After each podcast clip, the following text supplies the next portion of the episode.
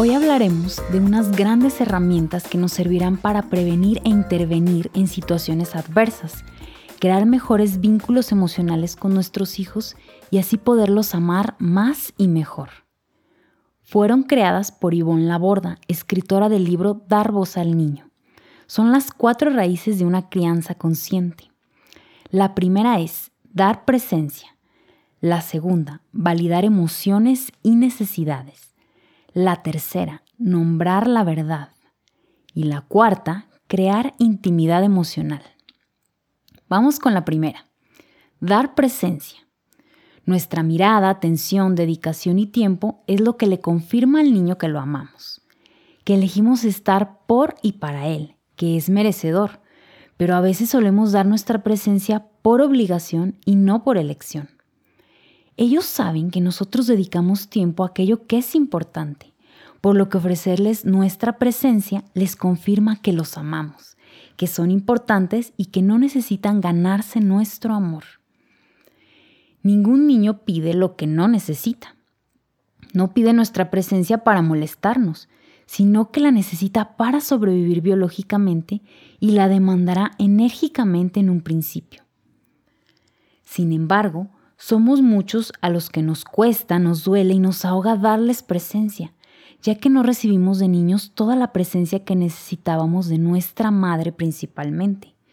Y esa carencia es la que hoy nos hace tanto daño. Ofrecer presencia requiere parar, dejarnos sentir y permitirnos amar y dejarnos amar. Nunca está de más decir te quiero, te amo a un hijo, pero esas palabras no confirman ese amor tanto como recibir la presencia de calidad de mamá. Lo verdaderamente importante no es cuánto amamos a nuestros hijos, sino cuán amados se sienten. La falta de presencia los hace emocionalmente inseguros, con autoestima baja, con una sensación de no importo, no valgo ni merezco lo suficiente y nos convierte en seres dependientes emocionalmente. Es de gran importancia que se sientan libres de nuestros juicios y expectativas. Cuando alguien se siente realmente seguro y aceptado en la presencia de otro ser, es cuando realmente puede ser él mismo. Cuando se produce la conexión no hay resistencias ni juicios, ni miedo. Y sin esto se produce la honestidad, transparencia y humildad.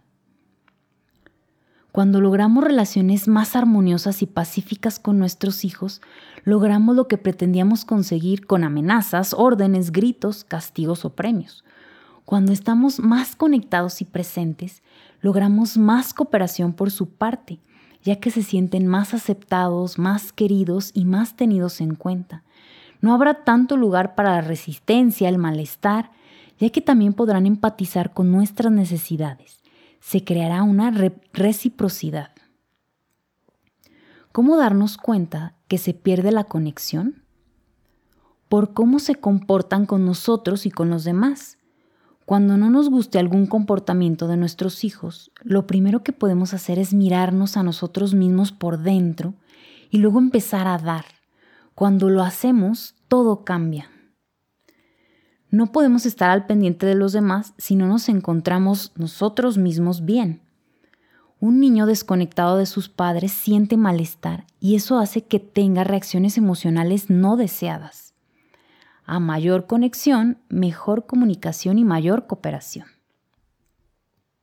Para conectarnos más y mejor con nuestros hijos, hay que intentar y aprender a conectar con nuestros verdaderos sentimientos y necesidades para luego hacerlo con nuestros hijos.